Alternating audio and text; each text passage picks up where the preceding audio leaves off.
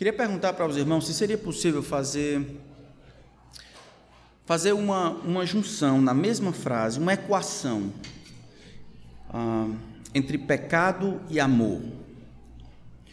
Normalmente esses dois termos, esses dois conceitos, eles, eles são antagônicos, é difícil aparecerem na mesma frase. Normalmente pecado é exatamente o oposto de amor. Na verdade, pecado se define por falta de amor a Deus. Jesus, no entanto, eu acredito, ah, ele colocou esses dois elementos, esses dois conceitos na mesma frase. E Lucas vai colocar isso de maneira clara no capítulo 7. Lucas ele bate um retrato de uma pessoa sendo salva.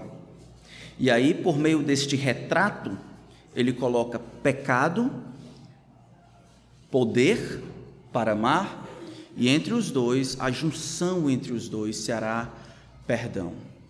Esse será o assunto que nós vamos tratar nessa noite. Pecado, perdão e poder, nessa ordem. Pecado, perdão e poder, nessa ordem. Nosso texto é Lucas capítulo 7. E vamos iniciar a leitura no versículo 36 até o final deste capítulo. Lucas 7, do 36 em diante, diz assim a palavra do grande Deus. Convidou-os um dos fariseus para que fosse jantar com ele. Jesus, entrando na casa do fariseu, tomou lugar à mesa. E eis que uma mulher da cidade, pecadora, sabendo que ele estava à mesa na casa do fariseu, levou um vaso de alabastro com um unguento. Estando por detrás, aos seus pés, chorando, regava-os com suas lágrimas e os enxugava com seus cabelos. E beijava-lhe os pés e os ungia com unguento. Ao ver isto, o fariseu que o convidara disse consigo mesmo: Se este fora profeta, bem saberia quem e qual é a mulher que lhe tocou, porque é pecadora. Dirigiu-se Jesus ao fariseu e lhe disse: Simão, uma coisa tenho a dizer-te. Ele respondeu: Dize, mestre. Certo credor tinha dois devedores. Um lhe devia quinhentos denários e o outro cinquenta. Não tendo nenhum dos dois com que pagar, perdoou-lhes a ambos. Qual deles, portanto, o amará mais? Respondeu-lhe Simão: Suponho que aquele que a quem mais perdoou. Replicou-lhe Jesus: Julgaste bem. E voltando-se para a mulher, disse a Simão: Vê esta mulher? Entrei em tua casa e não me deste água para os pés, esta, porém, regou os meus pés com lágrimas e os enxugou com seus cabelos não me deste ósculo.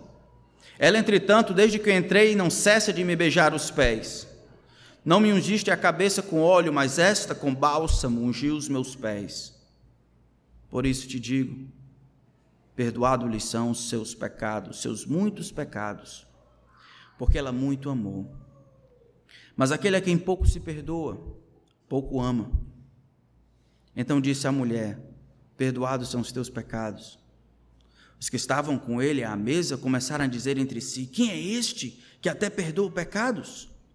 Mas Jesus disse à mulher: A tua fé te salvou. Vai-te em paz. Vamos orar. Veja, Deus, a tua palavra está aberta diante de nós mais uma vez. E a maior necessidade que nós temos é escutar o que o Senhor tem a dizer, não o homem.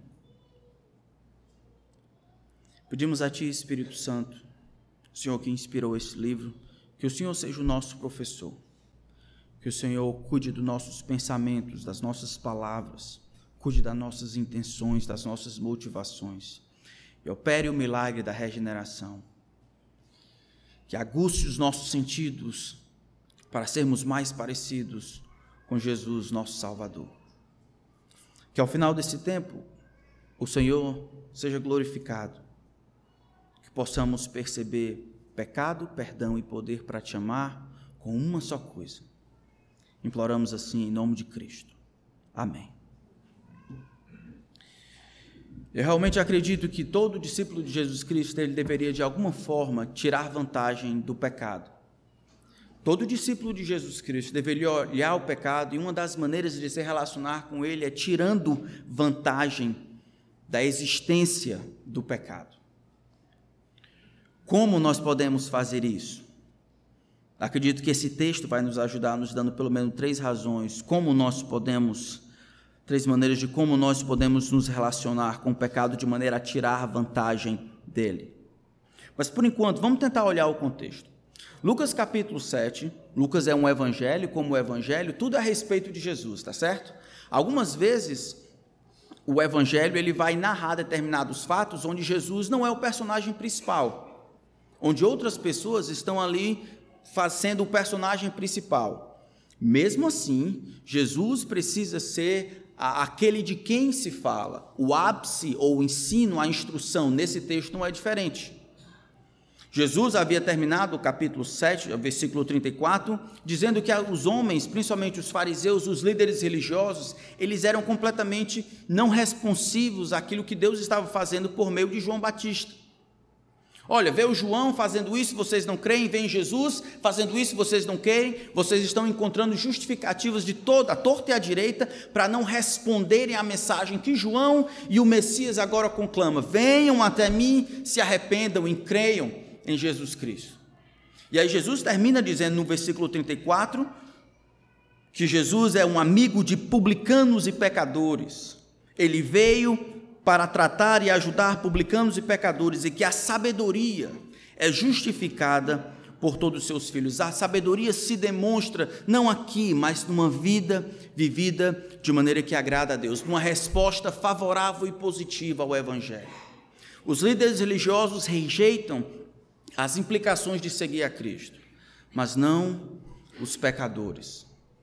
Versículo 36 vai dar, do em diante vai dar uma ilustração de uma pecadora que tem respondido ao chamado de Jesus de maneira positiva. E aqui nós encontramos talvez a primeira maneira como nós podemos lidar com o pecado, ou tirar vantagem do pecado. Considere o apreço de Jesus por pecadores. O texto começa dizendo que convidou um fariseu para que fosse jantar com ele. Nessa época, Jesus já era um, um, um pregador, um professor famoso.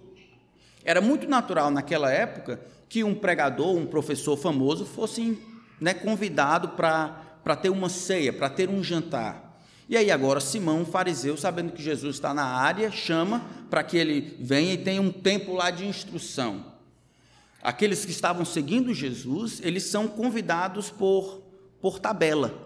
Todos são convidados, todos seguindo Jesus, e aí Simão vai dar uma grande festa, onde Jesus vai ser o personagem principal, ele vai trazer instrução. Esse é o contexto em que a mulher pecadora aparece. Versículo 37 diz que uma mulher da cidade, ou seja, uma mulher conhecida em toda a cidade, ela não está com Jesus, seguindo Jesus, ela simplesmente aparece, ela não está ali entre aqueles que estavam seguindo Jesus, ela não foi convidada, e a razão por, que, por ela não ter sido convidada aparece depois da palavra cidade. Uma maneira diferente de introduzir alguém numa história. Eis que uma mulher da cidade, quem? Uma pecadora. Não é assim que a gente faz, né? Pelo menos eu não faço assim. Olha, isso aqui é o Otavinho, o esposo da Renata, ele é um pecador. Ninguém, ninguém, ninguém faz isso, normalmente. Lucas, no entanto, faz. Lucas faz porque ele quer provar que Jesus, de fato, é amigo de publicanos e pecadores, como o versículo 34 desse capítulo mostra. E que Jesus, de fato, ele, ele tem um apreço por pecadores. Na verdade, Jesus, como Salvador, ele só pode se manifestar como Salvador se ele tiver pessoas que precisam de salvação. A primeira maneira como eu e você podemos tirar vantagem do pecado é quando olhamos para nós mesmos e para o Salvador que veio e nos colocamos como objeto desse amor, não porque somos bons, não porque precisamos de uma ajudinha, não porque precisamos de uma mãozinha, não porque conseguimos tomar conta da nossa vida em 50%, os outros 50% precisamos de Jesus, mas quando olhamos para nós mesmos e nos consideramos como pecadores perdidos, carentes e necessitados de uma ajuda externa que venha e resolva o nosso problema. É somente assim que Jesus aparece. E nesse sentido, em sermos pecadores está a nossa esperança. Esta mulher, então, pecadora, pecadora era um termo polido para falar, possivelmente, de uma prostituta. era uma prostituta conhecida na cidade, uma mulher da cidade, fora é uma prostituta, alguém que todo mundo sabia, uma pessoa não grata, sabendo de longe que Jesus está na casa, que ele fora convidado, então ela tenta entrar lá e ela vai demonstrar devoção e apreço a Jesus Cristo. Veja a maneira, veja os verbos que Lucas usa, veja como as atenções parecem que mudam do que está acontecendo, o ensino de Jesus, Jesus o relacionamento dele com Simão e os discípulos, e mudam para o que a mulher agora está fazendo. Sim, esta pecadora, esta prostituta. Diz que ela chega, naquela época as pessoas não sentavam à mesa, elas se reclinavam ao seu lado, às vezes colocavam uma, uma um negócio que bota na cabeça almofada, isso, e os pés para trás, e todo mundo comia e conversava, batendo papo assim. Tanto é que ela chega por trás, por isso que os pés deles do mestre estão para lá. Ela sabe, ela reconhece, e ela quebra todas as, as, as convenções sociais. Uma prostituta sem ser convidada, sabendo que o mestre está lá, sabendo que o mestre tem apreço por pecadores, ela corre, ela vai até lá, ela fura a fila e ela, ela vai à frente, ela, ela decide tocar em Jesus. Ela tem um vaso de alabastro com unguento. Isso talvez seja, seja colocando em, nos, nos valores daquela época, talvez represente um ano de trabalho. Era um bálsamo provavelmente de nardo, muito caro. Ela quer, de alguma forma, demonstrar essa devoção, essa afeição para Jesus. Ela sabe que ele está lá, ela leva o vaso de alabastro com unguento, ela entra por detrás, Jesus está recolhido e é lá aos seus pés. Ela começa a chorar. Não se sabe até agora por que, que a mulher está chorando. A gente vai perceber no final dessa história que parece que houve uh, um encontro dela com a pessoa de Deus. Ou ela chora de remorso, ou chora de alegria porque encontrou a salvação em Cristo, ou porque Deus de alguma forma tornou, se tornou propício a ela ou ela chora amargurada por causa dos seus pecados. O fato é que este choro aqui demonstra reverência e respeito para com Jesus. Enquanto ela está chorando, parece que as gotas caem nos pés de Jesus. Agora, a, a, as terras da, da Palestina, lá da Judéia, não eram pavimentadas como essas aqui, não. E o pessoal não tinha naquelas botas, não. O pessoal tem aquela sandalinha de Jesus, bonitinha, né? E aí você imagina aí, ela andando nas, como é que estavam os pés de Jesus. A gente sabe mais na frente que Simão não, não havia lavado os pés de Jesus. O pé do Senhor estava preto, preto, preto. E aí ela começa a chorar, as gotas começam a cair nos pés do mestre. Como é que ficou? Daquele jeito, isso, exatamente. E parece que ela percebe então que havia feito sei lá, uma coisa inapropriada, ou que as coisas estão ficando piores, e ela usa o cabelo. Tenta imaginar a cena. Ela, ela, ela usa o cabelo para enxugar, e aí ela vai um pouco mais adiante, ela beija os seus pés. E aí, depois de beijar os pés, ela unge os pés do Senhor com o guento. O que ela fez aqui é, é, deveria ser tido como uma loucura, segundo as convenções sociais ela poderia ser enquadrada como alguém com um, um sério caso de, de loucura. Não se visita um fariseu sem ser convidado, se é uma prostituta e todo mundo sabia que era uma prostituta, não se visita um fariseu. Não se visita um fariseu e beija os pés do, do, do aquele que havia sido convidado lá, do, do, do convidado de honra. Não, não se faz isso. Ela chega, ela chora, ela tenta melhorar a situação com os cabelos, depois ela beija-lhe os pés, depois ela unge com unguento. Essa mulher, ela está quebrando tudo que poderia ser colocado como convenção social. E aí, diante disso, algo terrível acontece. O homem Simão começa a pensar ou falar de si para si. Versículo 39 diz: Ao ver isto, Observando isto, o fariseu que o convidara, Simão, disse consigo mesmo: Se este fora profeta, bem saberia quem é a mulher que lhe tocou, ou que tipo de mulher é essa que lhe tocou, porque ela é uma prostituta, ela é uma pecadora.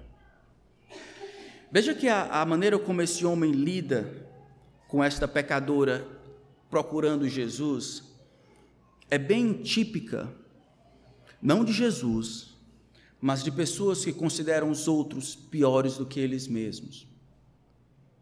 É muito comum na história de Jesus o amigo de pecadores caminhar e publicanos e prostitutas e leprosos e viúvas, aqueles que são pequenos, aqueles os que estão fora dos padrões da sociedade, aqueles que estão perdidos, aqueles que não têm um status, não são benquistos, eles vão receber a atenção do Senhor. Todos eles são pecadores sem esperança.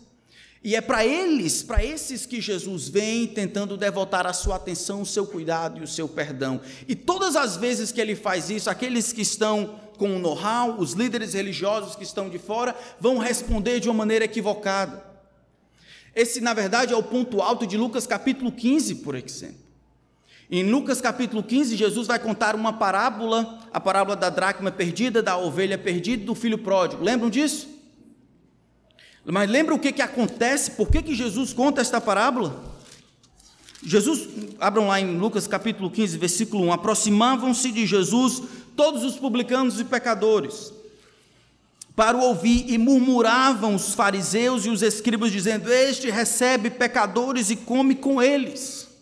Era exatamente para isso que Jesus havia vindo Lucas capítulo 4, na sinagoga de Nazaré, é isso que ele diz: O Espírito do Senhor está sobre mim, o Senhor me ungiu para que eu leve as boas novas aos pobres, eu liberte os cativos, eu dê restauração ao visto aos cegos, aqueles que foram renegados, aqueles que foram abandonados pelos líderes religiosos. Eu estou aqui para trazer esperança, consolo, confrontá-los em seus pecados e dar-lhes perdão.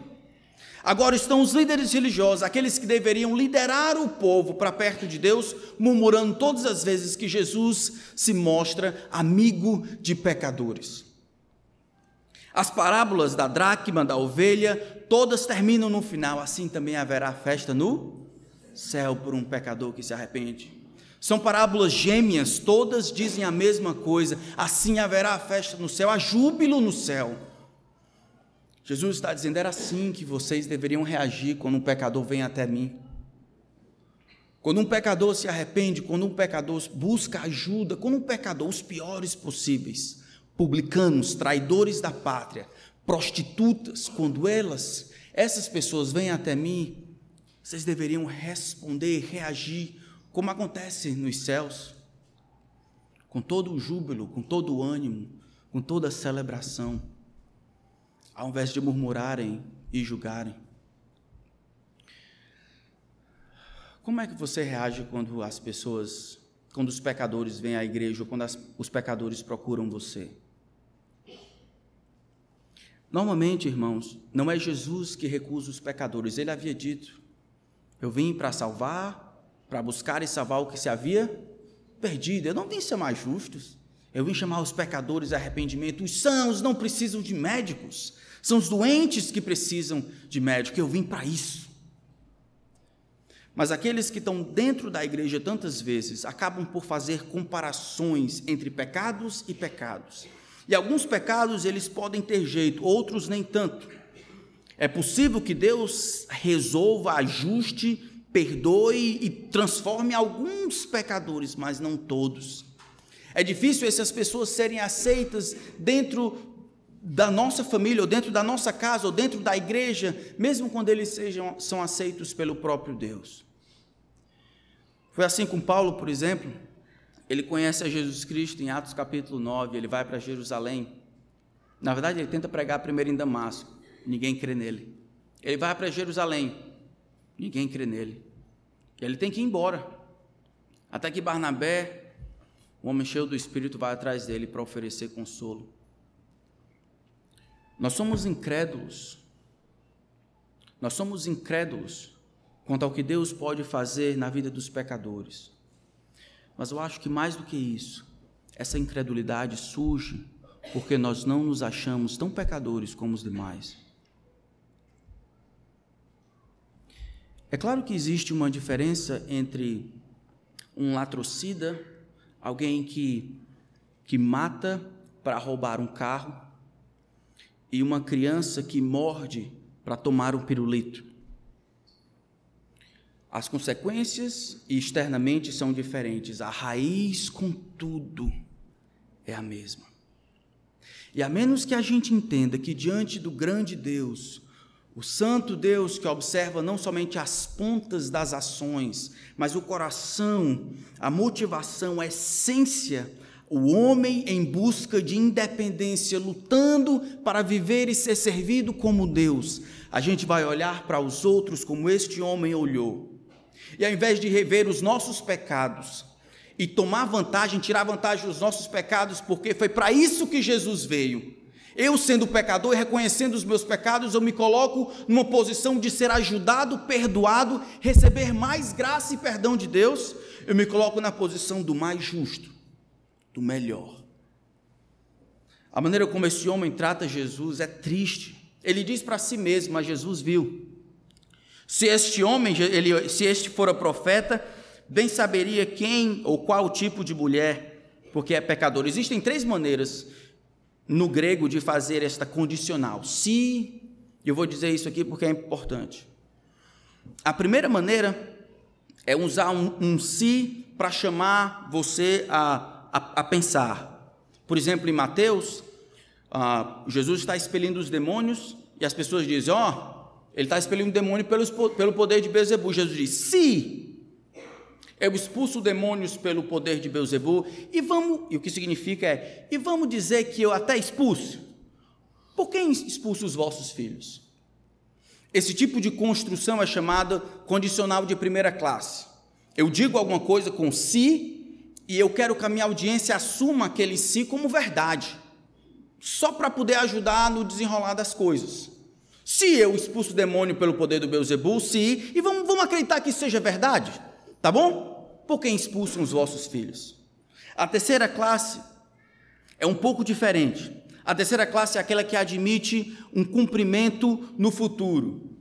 Se você fizer isso, então isso vai acontecer. Se perdoar, se confessarmos os nossos pecados, ele é fiel e justo para nos essa, essa terceira classe admite um cumprimento no futuro.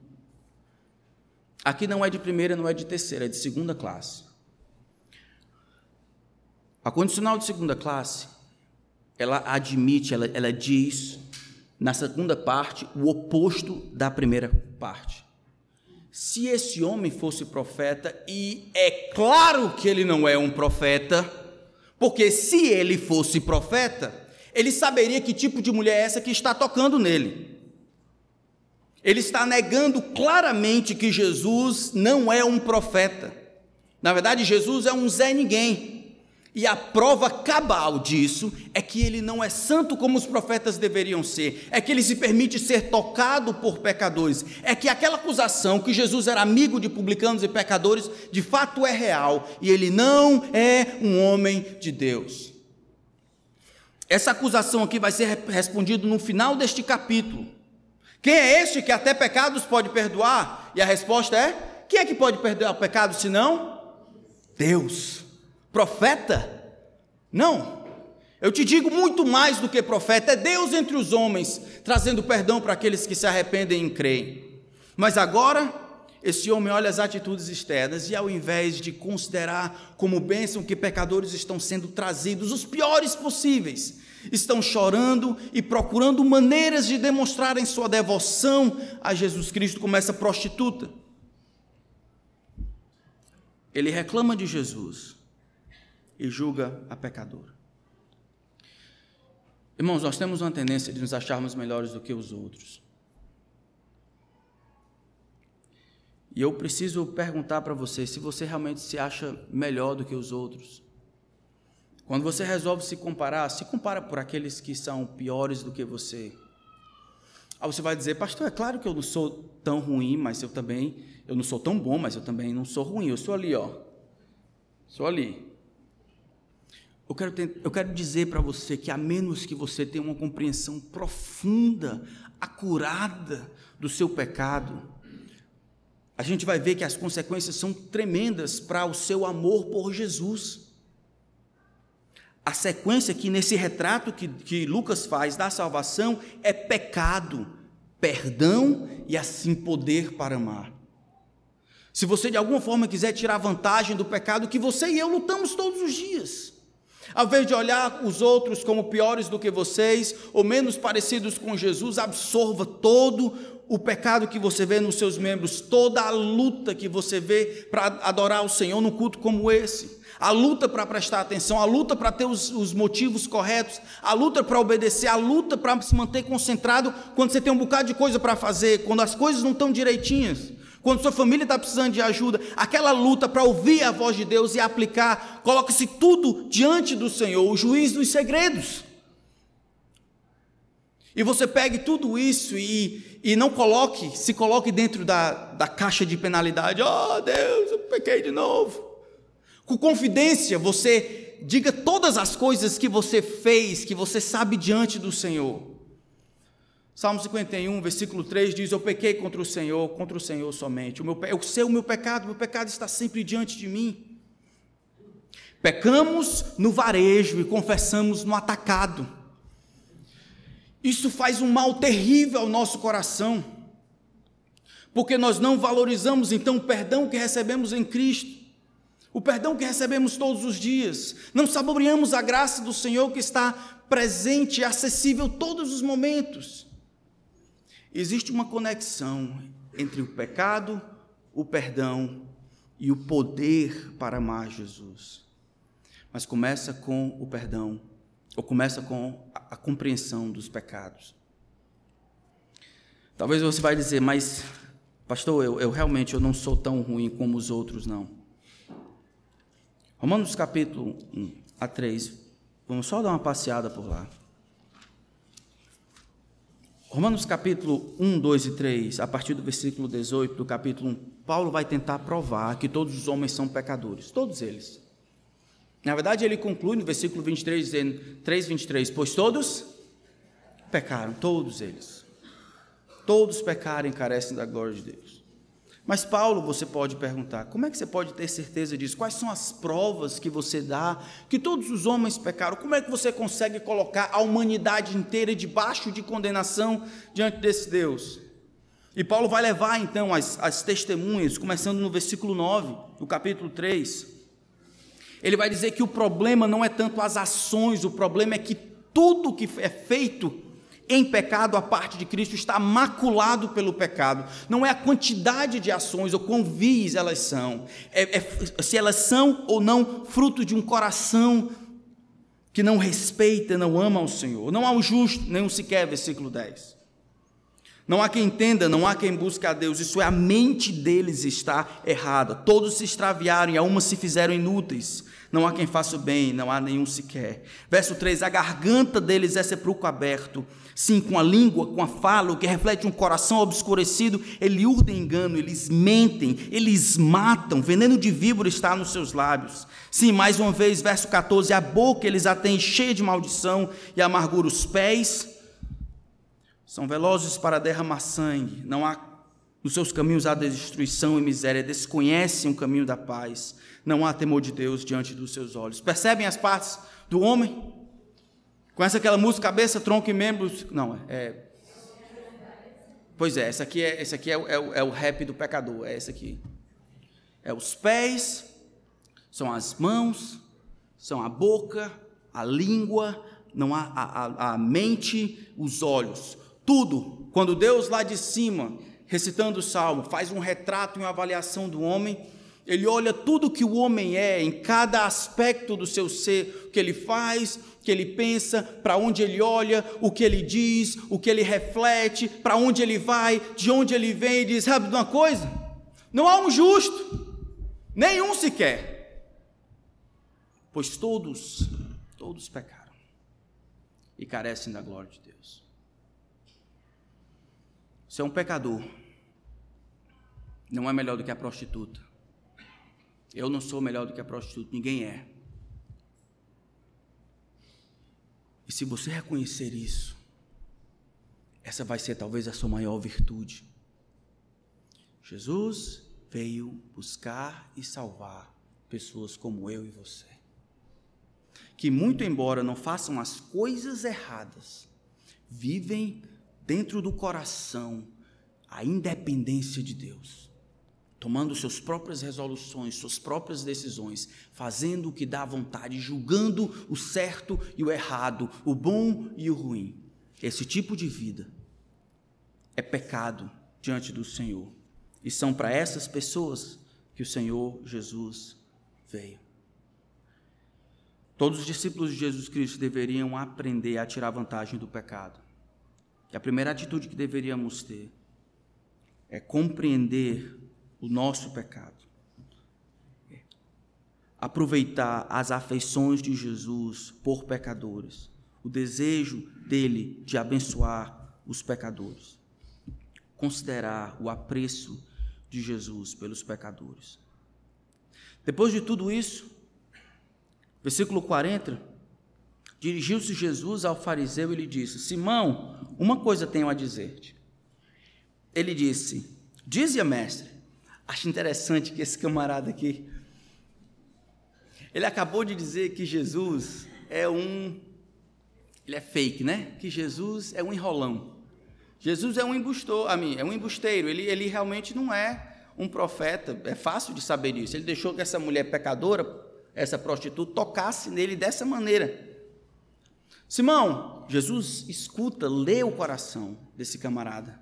Simão tem uma coisa a dizer. Oh, dize-a mestre. Fico triste porque os homens são tão pecadores de uma maneira que nem sempre eles, eles treinam a sua boca para não revelarem o que está no seu coração. Assim, sem a pressão, talvez ele fosse dizer com a outra pessoa quem é Jesus na sua mentalidade. Mas agora, sob pressão, sua mente, seu coração e sua boca treinados à mentira. Não falam o que pensam. Dize-a, mestre. E Jesus então vai contar uma parábola.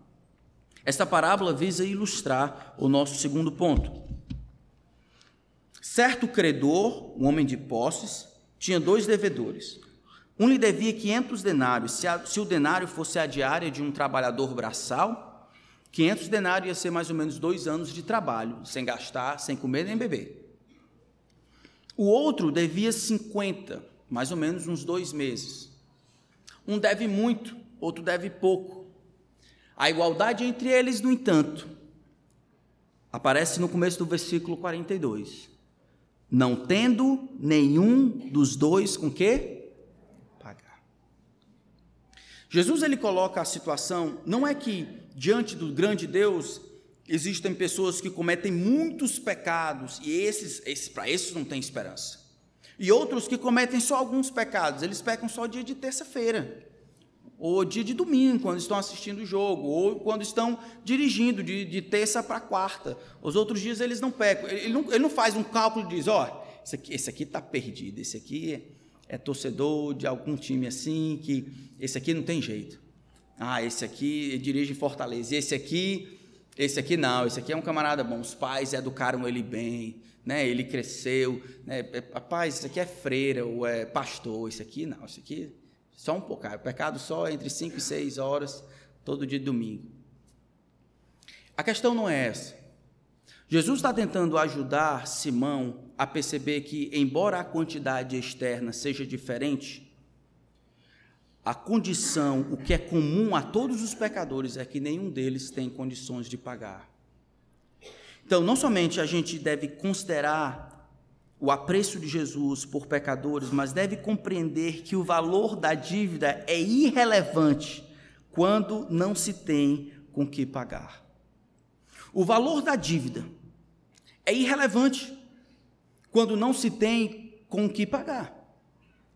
Jesus aqui ele está colocando, fazendo uma ilustração, fazendo um paralelo entre a dívida econômica e os nossos pecados. Vai fazer a mesma coisa com o perdão e o cancelamento de débitos financeiros, para tentar ajudar esse camarada a entender. Um deve 500, dois anos de trabalho, ou deve 50, um deve 10 vezes mais do que o outro. Todavia, nenhum dos dois consegue pagar. E aqui a gente aprende alguma coisa a respeito do débito que se contrai quando se peca contra o Senhor. Os débitos no reino espiritual, no banco celeste, eles estão diretamente ligados com aquele que é ofendido. Recentemente, 10 anos atrás, 15, 15 anos atrás, foi ressuscitado um dos, um dos das múmias do passado, uma teologia errada chamada universalismo. Esse universalismo tem algumas vertentes, uma delas chamada o aniquilacionismo, ou a existência condicional. Os homens vivem aqui, e se eles tiverem feito o bem, se eles creem em Cristo, então eles vão viver eternamente. Se eles não fizerem o bem, não creem em Cristo, eles vão ser aniquilados, vão cessar de existir, eles vão queimar até serem consumidos. Essa é a doutrina, uma heresia chamada aniquilacionismo. E aí, quando surgiu isso, algumas pessoas começaram a dizer: é claro que isso está certo, é injustiça. Como um homem passa 80 anos cometendo pecado, um homem peca por 80 anos e vai passar a eternidade no inferno? Isso é, isso é desproporcional? Um homem passou, uma mulher passou 25 anos pecando, veio a óbito. É óbvio, se Deus fosse de fato justo, ele deixaria então que a pessoa sofresse para pagar a sua vida de pecado por 25 anos, por 80 anos. É assim tão preto no branco, é tão lógico assim. É uma questão de tempo. É uma questão de alguém dever 500 e outros deverem 50? Se um homem é pego por assassinar uma criança, e isso toma-lhe seis minutos, e ele a mata por asfixia. Seria justo que ele permanecesse seis minutos na cadeia? Porque foi o tempo que ele dispensou para matar a criança asfixiada? Faz sentido? Não pode ser assim, porque o valor intrínseco que aquela criança carrega nos chama a atenção.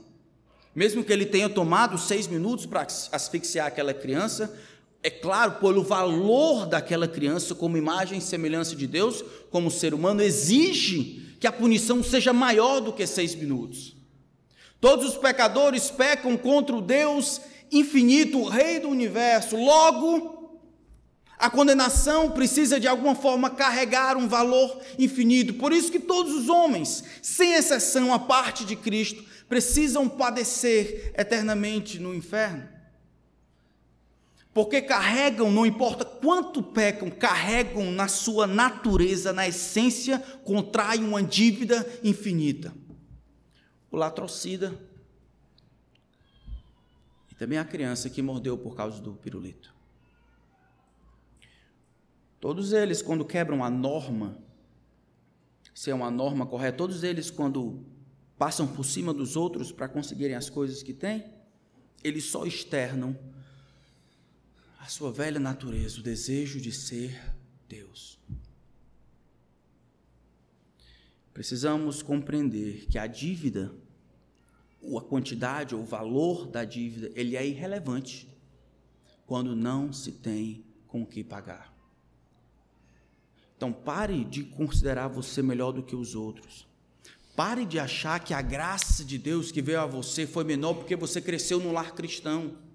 Pare de ficar com mimimi, dizendo eu não tenho um testemunho para contar, porque eu nunca usei droga, porque eu nunca roubei, porque eu nunca matei. Não tem nada a ver. Deus viu quando você viu que não deveria ver. Deus viu quando você mentiu a respeito da sua nota para sua mãe, para o seu pai. Deus viu. Deus viu você mordendo as outras crianças para ganhar pirulito.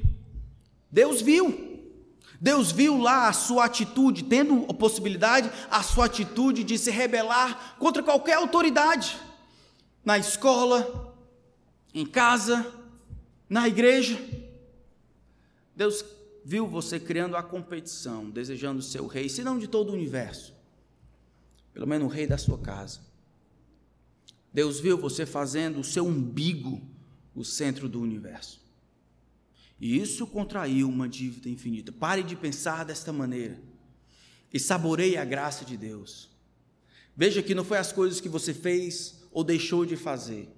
Não, não foi isso. Foi a graça de Deus que cobriu os seus pecados. Veja você como uma pessoa de fato em débito. Não porque você fez muitos pecados, mas você cometeu talvez um.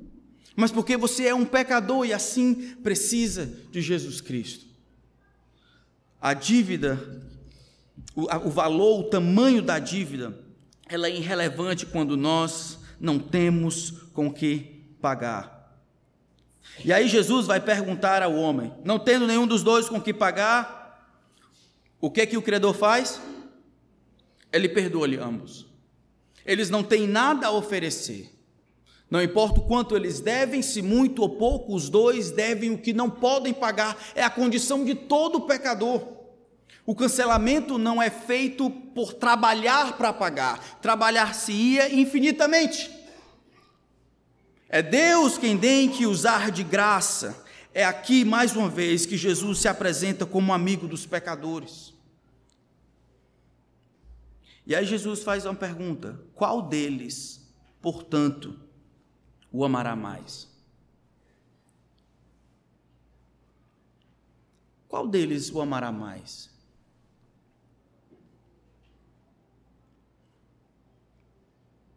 Ele responde: Eu suponho, eu acredito, logicamente, deveria ser aquele a quem mais foi perdoado, aquele que devia mais e recebeu o perdão. Jesus diz: Você, você jogou bem. Jesus faz um link perigoso. Jesus diz assim: Ah, você de alguma forma linkou a quantidade de pecados ou essa dívida impagável que você tinha, quer muito ou pouco, com o perdão que recebeu de fora para cancelar com o tamanho do seu amor em resposta a isso? É isso, Simão? É isso que você está linkando? Você julgou bem. Não é errado?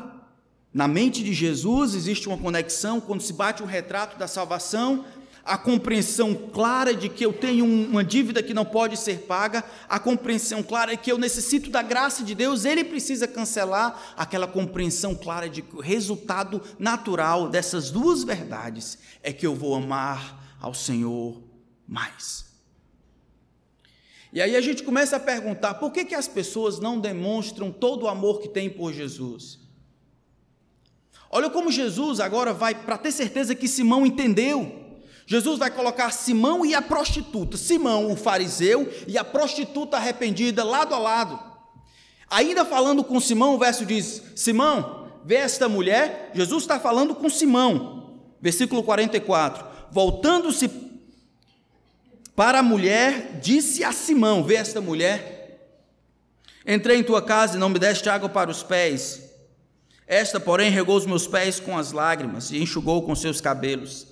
Não me deste ósculo. Ela, entretanto, desde que entrei, não cessa de me beijar os pés. Não me ungiste a cabeça com óleo, mas esta com bálsamo ungiu os meus pés. Jesus está falando de convenções sociais, uma maneira normal de mostrar apreciação por um, um, um visitante. Você banhava os pés, você ungia os seus cabelos, você beijava, dava ósculo em sinal de respeito, de ajuda. Essa mulher não somente não fez as convenções, ela foi muito além. Ela quebrou todo o protocolo. E a gente vai ver que ela quebrou isso em sinal de devoção, respeito. Jesus observa o que ela fez, observa o que ela realizou, a, a loucura dela para aquele pessoal daquela época.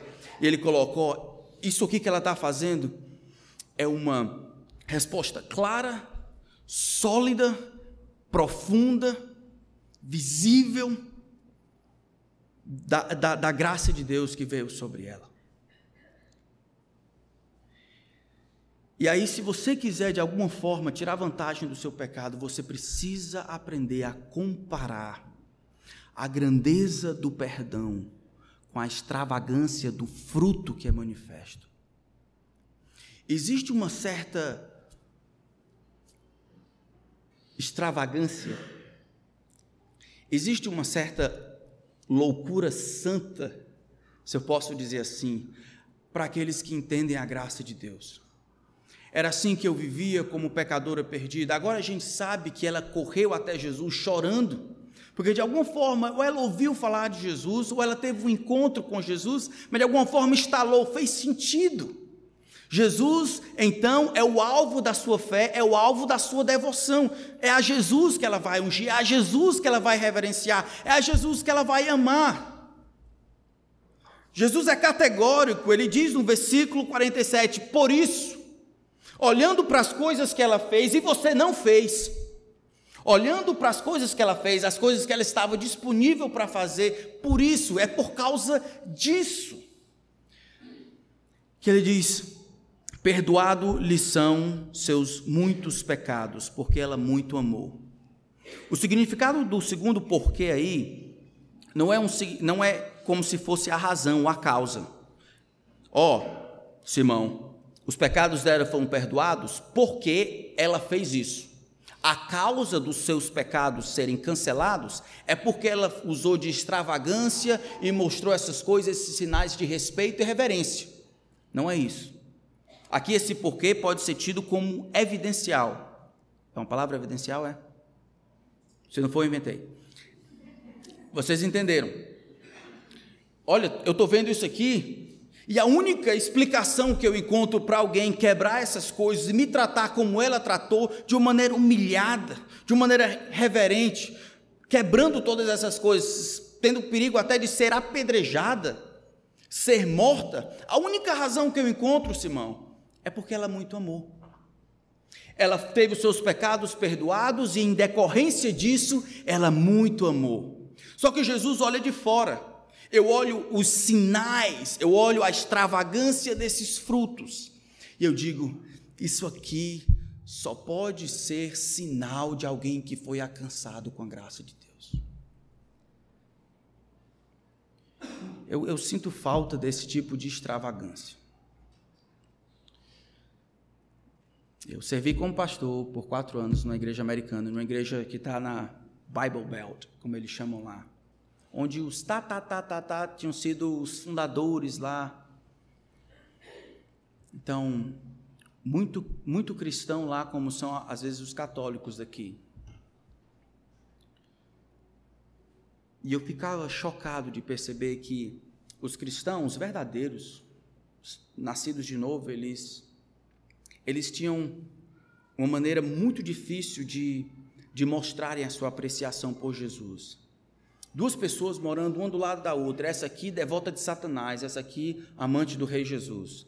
As duas pagavam impostos, as duas cortavam a grama, as duas cuidavam, retiravam as coisas do cachorro depois que ele passava, os dois limpavam, as, eram bons vizinhos, os dois tinham um compromisso no domingo, os dois eram bons pais, os, de maneira que os dois eram tão iguais que este pessoal aqui, ao invés de começar a se definir como pessoas que sobrenaturalmente foram alcançadas e dessa forma deveria se esperar sobrenaturalidade na vida deles, eles acabaram colocando todo mundo no mesmo nível. Os cristãos, eles não podem ser definidos por aquilo que é natural. Os cristãos não podem ser definidos por aquilo que é natural. Quem é crente é o crente aqui não, bebe não, fuma não, faz aquilo não, faz, e acabou, não é assim. Os cristãos são aqueles que podem perdoar. Não importa a ofensa, os cristãos são aqueles que amam, mesmo quando lhes custa caro. Os cristãos são aqueles que dizem para os seus filhos: Ó, oh, eu estou orando por você de uma maneira tal para que Deus use você para as nações mesmo que isso implique que eu nunca mais veja o seu rosto e não brinque com os meus netos. Os cristãos são aqueles que têm este plano e se permitem ser mudados de plano, de casa, de continente, de trabalho, de qualquer coisa, se Jesus disser é para ali que você vai. Isso é sobrenaturalidade. Isso é a extravagância própria daqueles que foram alcançados pela graça de Deus. É sobre isso que Jesus está falando. Eu posso perceber que esta mulher me ama, mas isso só pode ser verdade porque essa mulher foi perdoada seus muitos pecados. Pecado, perdão, poder para amar. Para amar de uma maneira sobrenatural. Não para amar para vir para a igreja aos domingos. É isso que nos faz ser crentes, a gente vem para a igreja domingo.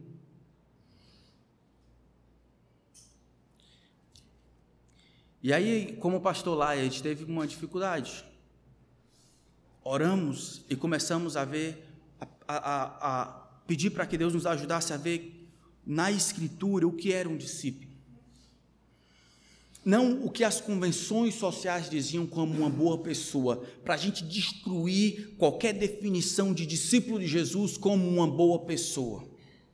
Eu não quero ser uma boa pessoa, eu quero ser discípulo de Jesus.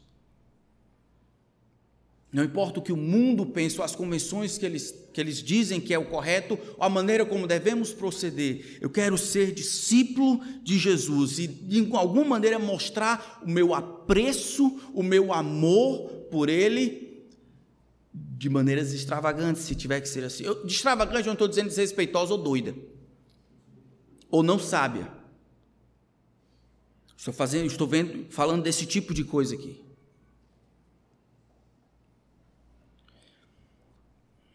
Eu lembro que a gente teve um ministério com.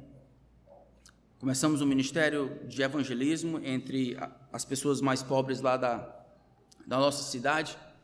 E aí alguém, te, um dessas pessoas teve um problema, ah, ia perder os filhos, precisou de um lugar para morar ou precisava de uma ajuda. E ela ligou para mim.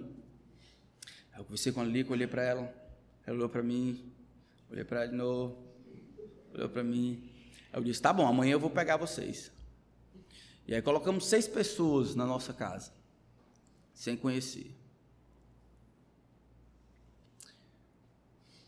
Eu coloquei, porque quando eu estava orando, eu poderia colocar, ter colocado ela no hotel, eu tinha condições para isso. Mas quando eu olhei, quando ninguém estava vendo, e eu orei pensei sobre isso, a razão por que eu colocaria ela no hotel é porque eu não queria. Eu não queria ser. Como se diz? Eu não queria que eles vivessem como eu era, ou eu não queria me sacrificar para abençoá-lo. Eu estava procurando de fato o caminho mais rápido, o jeito mais rápido de ajudar, ter a minha consciência tranquila, que eu estava ajudando, sendo cristão, dando o dinheiro que estava sobrando, pagando o hotel. Ao contrário de tomar o lugar ou o, o, o caminho que eu sabia, que era o caminho do sacrifício, o caminho quando se ama, não somente com dinheiro, mas com o coração, com a casa e com a família. Ele veio três meses com a gente. Minha igreja, minha igreja quase me disciplina e me expulsa. Depois de um tempo, eles entenderam. Aquilo ali era coisa do brasileiro doido. Assim que eles começaram. Depois, eles disseram: aquilo ali é coisa de crente, que é doido. E é isso mesmo. Perdoado-lhe são os seus muitos pecados, porque ela muito amou. E aí Jesus faz o oposto e diz: Mas aquele a quem pouco se perdoa, pouco ama. Sabe qual é a razão? Porque talvez você tenha dificuldade de, de lutar contra o seu próprio coração ou de servir sacrificialmente, sacrificialmente. Talvez você ache que os pecados que foram perdoados foram poucos né? Que Jesus só deu uma ajudinha a você, que você estava bem. Jesus veio, aí lhe deu um compromisso no final de semana e está tudo direitinho, que essas coisas de. Se você se visse como essa mulher pecadora, você rastejaria aos pés de Jesus, quebraria todas as convenções sociais, porque você queria expressar o seu amor, a sua devoção por Jesus, e Jesus somente. Você iria amar Jesus, porque amor a quantidade, o volume, o nível de amor está diretamente proporcional à compreensão de quantos pecados nos foram perdoados. Aqueles que pouco amam é porque foi perdoado pouco. Não é que foram poucos pecados no sentido de quantidade, mas a compreensão que eles têm, lembra, não é a quantidade. É que os dois não tinham como que pagar. Simão precisava de ajuda e talvez Simão fosse perdoado. Não é o problema, Simão era o camarada que devia 50 na cabeça dele. Ele estava atrelado ao que eu fazia, ao que as coisas erradas que eu fazia, ao contrário de ver, eu não tenho com que pagar, um, cinco, um milhão, eu não tenho com que pagar. O credor precisa cancelar minhas dívidas, todas elas, que são muitas. E como consequência disso, eu faria tudo por Jesus. Eu o amaria mais. Você ama Jesus?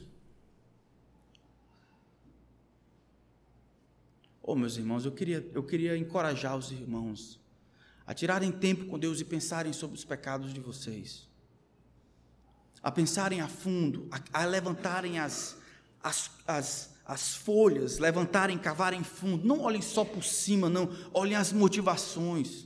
Olhem ao redor e vejam as pessoas que você ofende.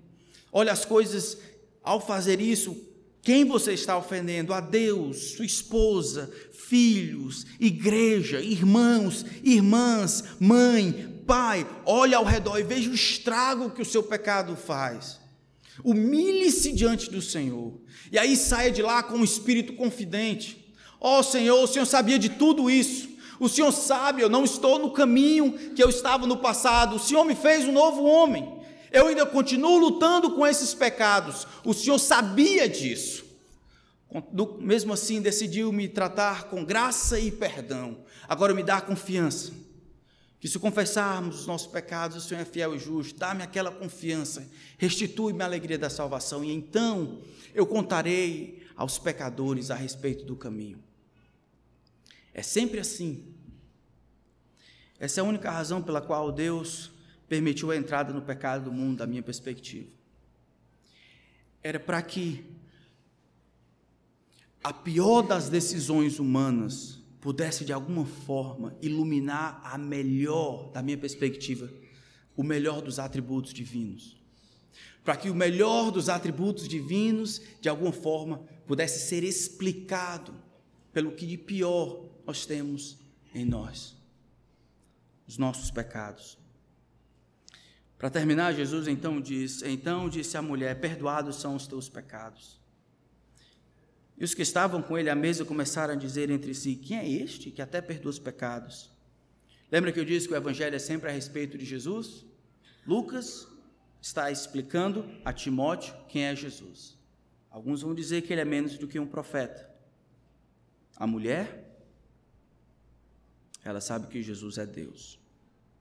Mas Jesus disse à mulher: A tua fé te salvou. Amor e fé agora estão ligados. Fé amor como resultado de ter sido perdoado e como resultado de compreender os seus pecados diante de Deus. Então você está perguntando como é que isso se, se, se aplica na, na realidade? Como é que esse tipo de extravagância, essa loucura santa, como resposta de ter sido agraciado com o perdão de Jesus, se manifesta na prática? Eu vou contar a história de um camarada, tá certo? O nome dele é Massai. Ele era, ele é um índio africano. Um desses dias ele estava, 22 anos atrás, um desses dias ele estava na sua vila e aí teve encontro com um homem branco e o homem branco contou para ele a respeito de Jesus. Ele creu. Ele não somente creu, mas ficou ali com o homem branco por quatro dias ouvindo tudo que o homem branco tinha condições de explicar, ouvindo a respeito de Jesus, olhando Jesus falar, perdoar os pecados, fazer os milagres. Ele tinha entendido ao seu pecado de maneira profunda, clara e verdadeira. E clamado por perdão, agora ele teve uma ideia. Cheio de animação, ele resolveu voltar à tribo, à vila. E aí ele voltou e começou a bater as portas. Ei, vocês não sabem o que aconteceu? Um homem lá branco, veio com a mensagem do Criador dos céus e da terra. Esse, esse homem, esse, esse Deus tem um filho, Jesus. Veio para salvar os pecadores. Nós, as coisas que estamos fazendo, nós somos pecadores, é para nós. E aí esse, ele notou que esses homens da sua própria tribo, eles começaram a não dar ouvidos e depois disso começaram a se tornar agressivos. Homens e mulheres começaram a pegar Maari e aí o espancaram considerando ele como um chato, um homem que queria introduzir estranhos costumes. Colocaram ele na vala, deram uma pisa nele e botaram ele para lá. Depois de dois dias ele acordou. E ele pensou assim, ó, eu só posso ter dito errado. E ele começou a ensaiar o evangelho que ele havia recebido desse Maari, de, desse homem branco. E ele começou a ensaiar as informações que ele deveria ter. Resoluto, ele volta para a aldeia.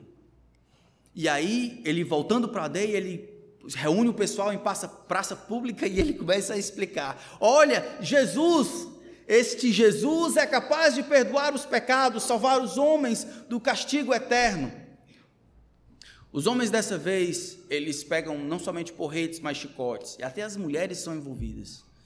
Foi um milagre ele escapar dessa segunda vez. Ele passa uma semana desacordado, colocam ele perto de um rio para que ele morra. Ele não morre. Ele acorda. E o que ele pensa? Ele pensa o que só um crente poderia fazer. Só um crente pensaria assim. Os outros eles iriam proteger a própria vida.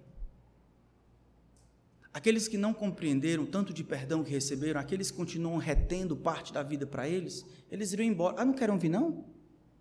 Eu vou embora. Maare não. Entendendo seu compromisso com Jesus Cristo, disposto a mostrar amor por Jesus, mesmo de maneira sacrificial, ele volta de muleta para a tribo.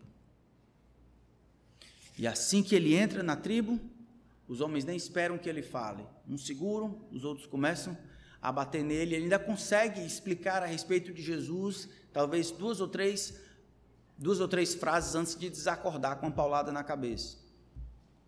Ele lembra, no entanto, que antes de desacordar, ele viu uma mulher começando a chorar. Ele acordou dois, duas semanas depois, na sua cama, toda a sua tribo conheceu a Cristo. Isso não é, isso não é ficção, isso é história real. A quem muito perdoa, muito se ama. A quem pouco se perdoa, pouco se ama. Quanto você ama Jesus? Vamos orar.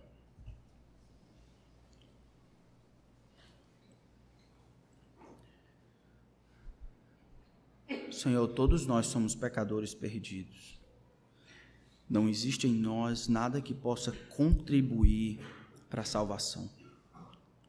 Foi o Senhor quem criou este universo e estabeleceu as leis e as normas para que os homens vivessem para ti. Fomos nós, nosso primeiro pai, e nós quem resolvemos, sem nenhuma justificativa, sem nenhuma razão, trair o teu amor. Paira sobre nós a condenação justa pelos nossos pecados. Foi o Senhor, todavia, que veio ao nosso encontro. Na verdade, essa é a história. O Senhor, o Deus soberano que veio ao nosso encontro, foi atrás de Paulo, atrás de Tiago, André, Adão, Eva, Moisés, Abraão, atrás de mim e dos meus irmãos, foi o Senhor que veio. O Senhor tomou a iniciativa quando fugimos de ti. Agora, Senhor, salvos pela graça do Senhor Jesus Cristo, somos todos teus. E queremos viver de uma maneira que explique para todo mundo que o poder para te obedecer não emana de nós, emana da cruz do teu filho, este poder que de alguma forma se manifesta quando cobre a negritude, a escuridão do nosso pecado. Pai, faz-nos tirar vantagem dos nossos pecados, quando enaltecemos e exaltamos a tua maravilhosa graça. Faz-nos mostrar, provar o nosso amor por ti, quando fugimos do que o mundo espera de nós e vivemos de uma maneira sobrenatural, obedecendo aos teus mandamentos, mesmo quando eles nos custam caro. Dá-nos poder, Senhor. Dá-nos poder. Ajuda-nos a te amar. Te amar como o supremo amor da vida. Em nome de Jesus. Amém.